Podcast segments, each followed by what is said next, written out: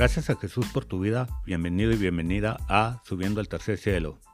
Hoy escucharemos al Señor Jesús en Proverbios 3, del versículo 1 al 35.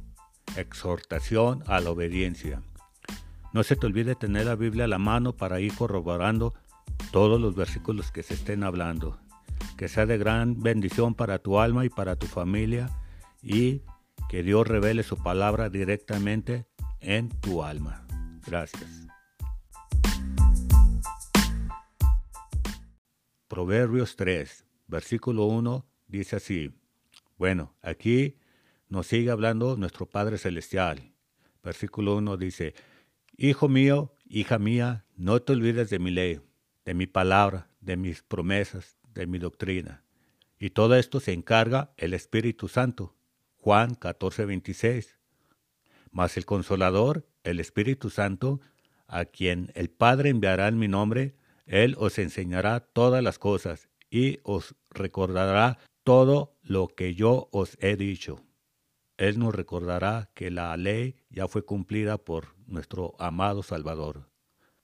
Dice, hijo mío, hija mía, no te olvides de mi ley y tu corazón guarde mis mandamientos. Bueno, y tu alma obedezca mis mandamientos. Amar a Dios sobre todas las cosas y que nos amemos unos a otros como yo los he amado. Versículo 2 dice así, porque largura de días y años de vida y paz te aumentará. Bueno, los que caminamos con Jesús ya no estamos buscando vida larga, sino vida eterna, para nosotros y los que quieran seguir a Jesús. ¿Ok? Dice, y paz te aumentará. Bueno, seguir a Jesús, seguir la palabra, produce paz. Amén. Versículo 3 dice así, no se aparte de ti la misericordia y la verdad. Ok, hermano y hermana.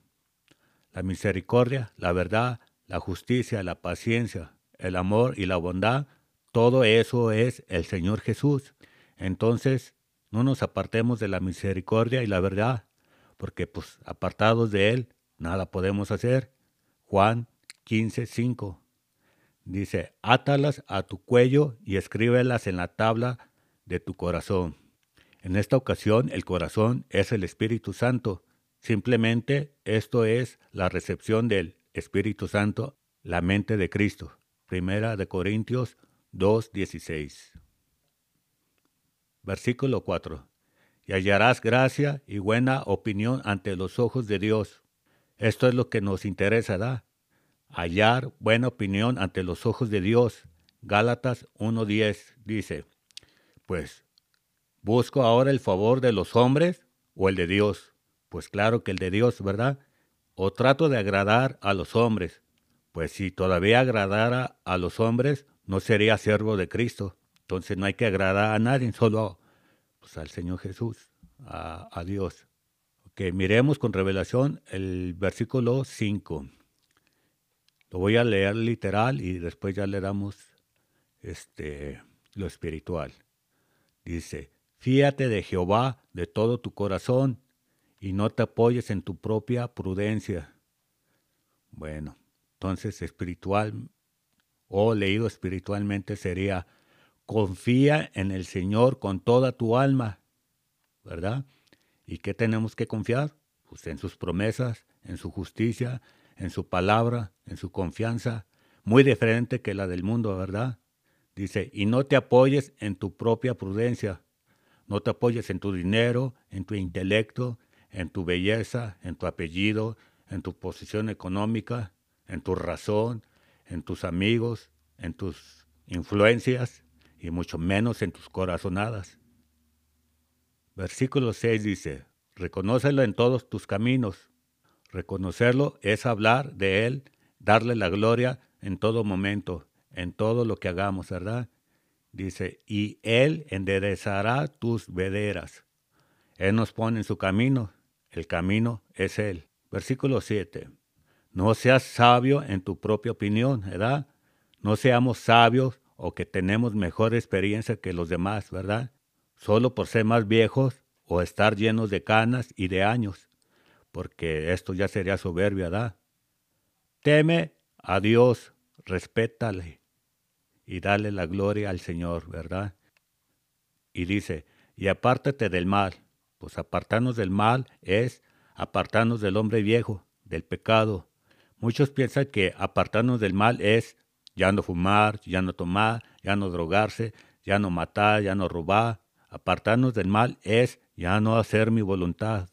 Así de simple. Versículo 8.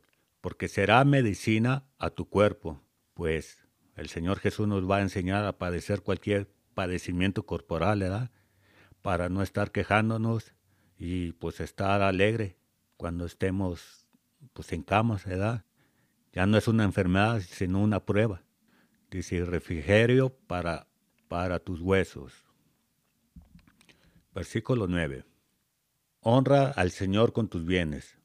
Bueno, pues los bienes es la palabra de Dios, la sabiduría que Él nos va dando, la revelación, ¿verdad? Y el poder que nos da pues para vencer al pecado, al hombre viejo. Y pues también dar los bienes que Él nos da, que Él nos ha dado. Si nos da además un poquito más de comida, pues hay que saber compartir. Si nos da un poquito más de dinero, pues hay que saber compartir también el dinero, el agua, la ropa, lo que sea, ¿verdad? Esos son los bienes. Y dice, y con las primicias de tus frutos. Bueno, frutos de labios que confiesan el nombre de Jesús. Amén.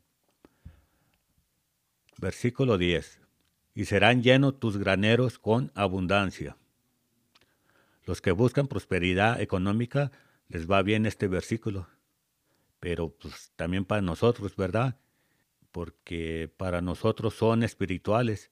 Queremos más macedumbre, bondad, amor, gozo, misericordia, libertad, nobleza, esperanza y todo lo que nos pueda dar el Espíritu Santo. Entonces, queremos nuestros graneros llenos y abundantes, pues para poder hacer la, la obra del Señor Jesús, ¿verdad?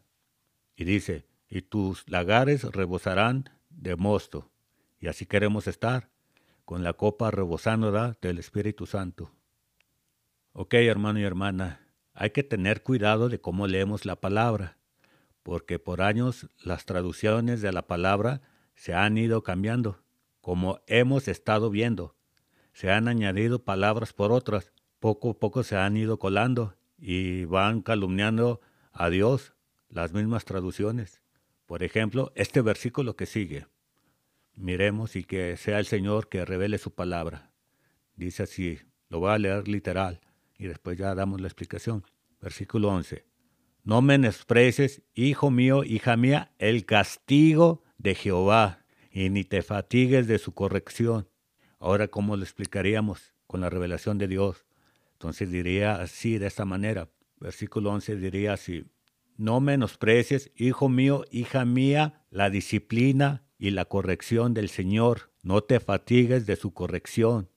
Hebreos 12:10 dice así, al principio la disciplina no parece ser causa de gozo, entonces hay que cuidar mucho la reputación de Dios, porque la misma palabra, lo mismo que se escribió, pues calumnia a Dios, ponen a Dios como castigador, como matador, como iracundo, como enojón, como furioso y, no.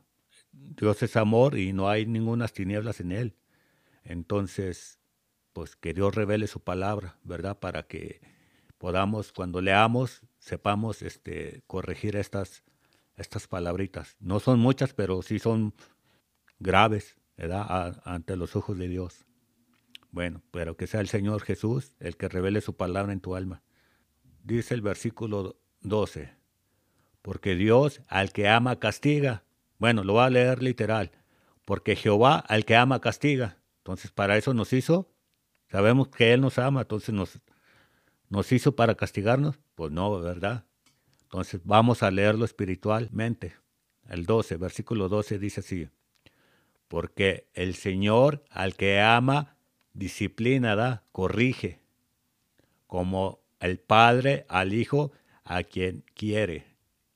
Dios como Padre que es, nos disciplina poco a poco, ¿verdad? Nos va diciendo por dónde ir, por dónde no ir, qué hablar y qué no hablar.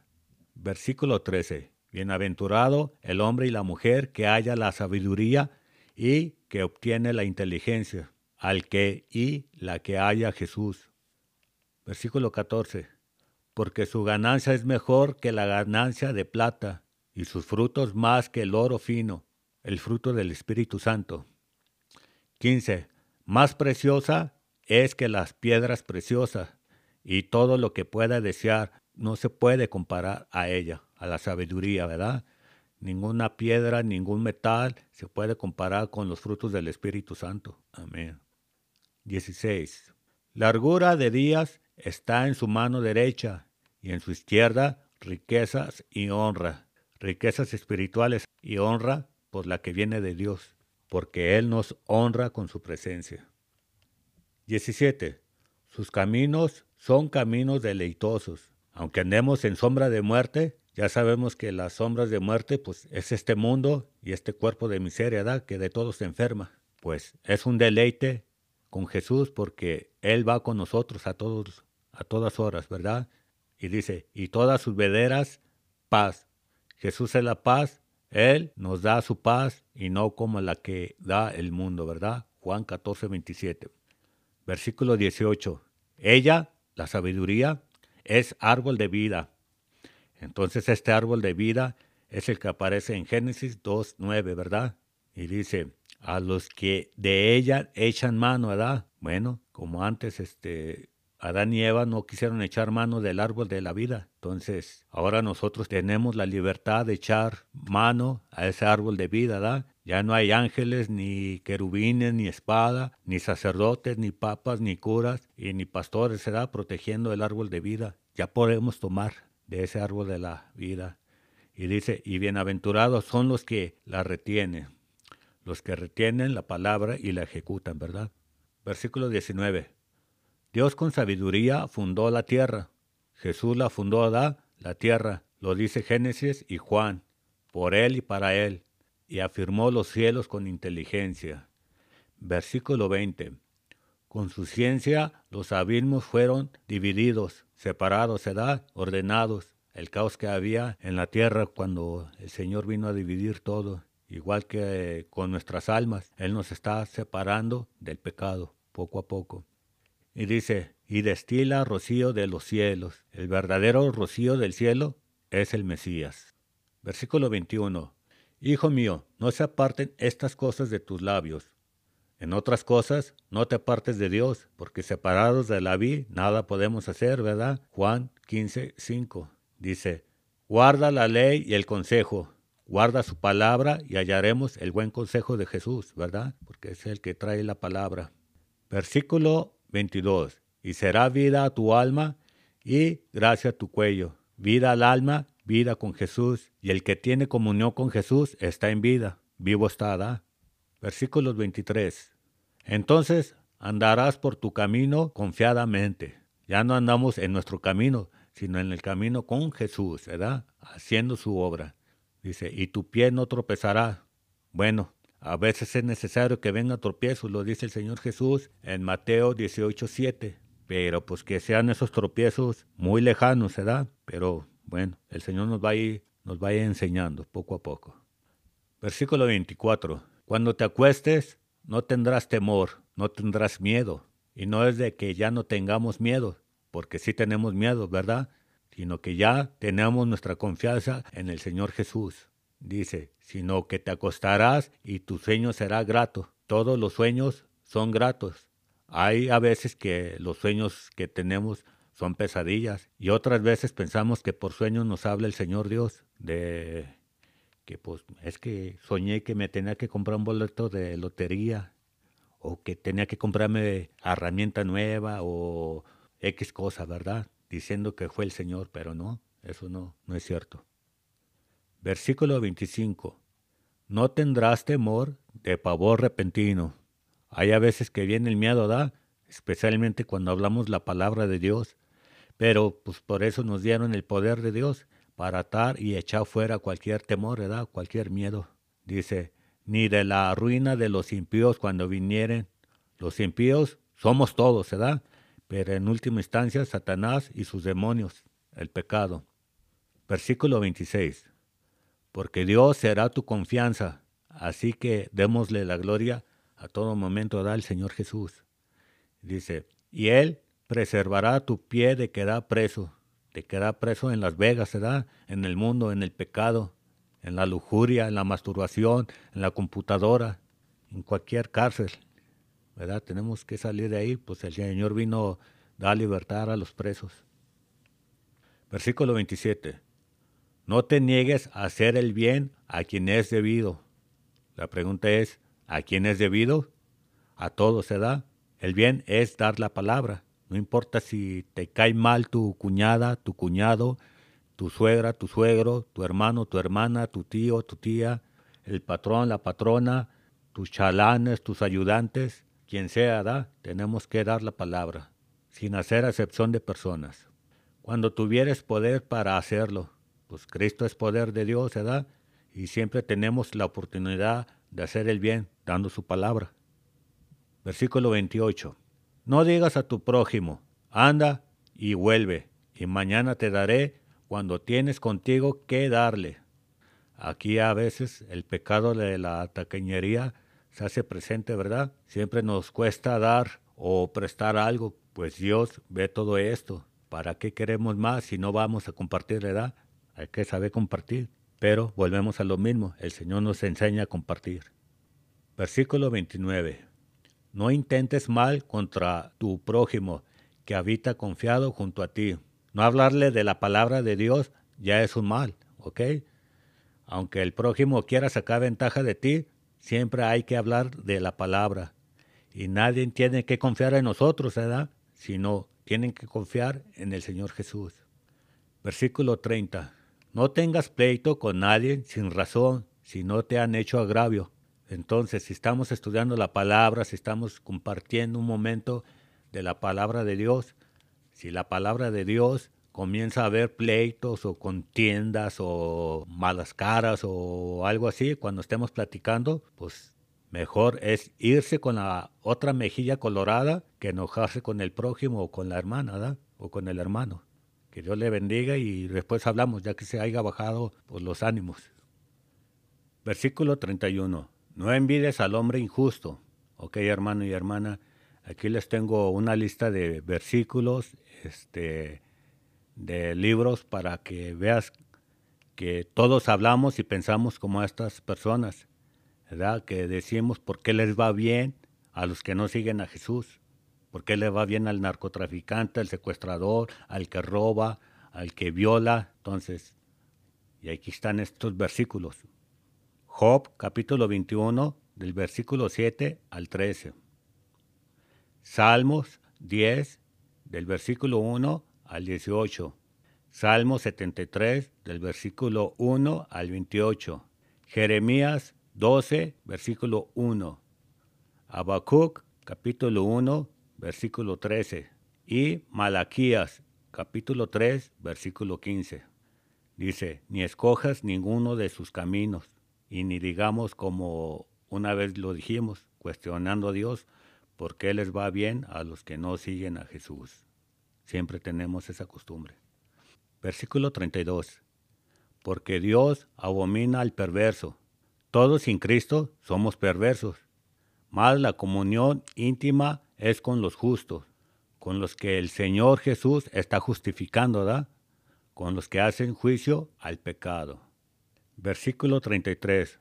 La maldición de Dios está en la casa del impío. Con Satanás se da y los demonios el pecado, pero bendecirá la morada de los justos. Aquí están los dos tipos de personas, los que sí se van a salvar y los que no quieren nada con Jesús. ¿Ok? El impío y los justificados. Versículo 34. Ciertamente Él escarnecerá a los escarnecedores, al diablo y su banda, ¿verdad? Y a los humildes dará gracia, a los que obedecen y hacen juicio. Versículo 35. Los sabios heredarán honra, los que conocen la palabra y hacen la voluntad de Dios. Mas los necios llevará indominia los que no quieren ser justificados y también Satanás y los demonios. Bueno, esto fue Proverbios 3. Espero que haya sido de bendición y gracias a ti por haber escuchado, que sea de bendición y nos estaremos escuchando a la próxima. Jesús le bendiga grandemente. En el nombre de Jesús, por el Espíritu Santo. Amén y amén y amén. Bendiciones.